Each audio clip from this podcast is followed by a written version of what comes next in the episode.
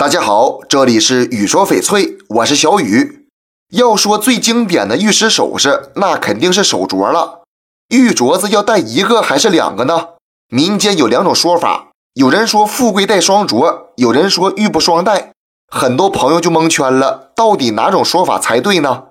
在八七版的《红楼梦》里，林黛玉手上就戴俩镯子。古代富贵人家的小姐一般戴两个，来彰显自己的家庭实力。即使在今天，好的玉镯子也是很贵的。在物质匮乏的古代，玉镯子可以说是财富和地位的象征。能戴上一个，说明这姑娘已经出身不凡；戴俩的那更不用说，肯定是富贵人家、金枝玉叶的大小姐。她们平时不干粗活，出行也有人陪同，不用担心玉镯子戴在身上出现什么意外。既然如此，为什么会有玉不双戴的说法呢？这是因为古代的生产力比较低下，开采很难，玉石在当时十分珍贵。当时的王公贵族还实行一妻多妾制，家里儿女众多，这样一来呀，买玉石也成了一项负担。因此，人们就开始找借口，流传出玉不双戴的说法。这样也是为了避免大家争夺资源。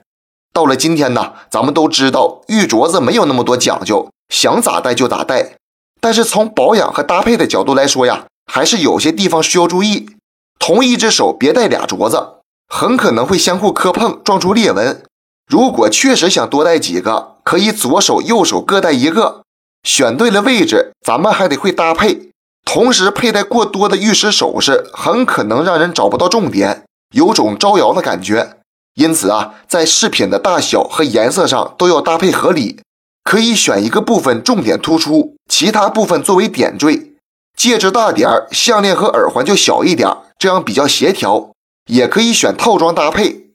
这期节目就给大家讲到这里了。小雨呢，每天都会在朋友圈更新精美、性价比高的翡翠。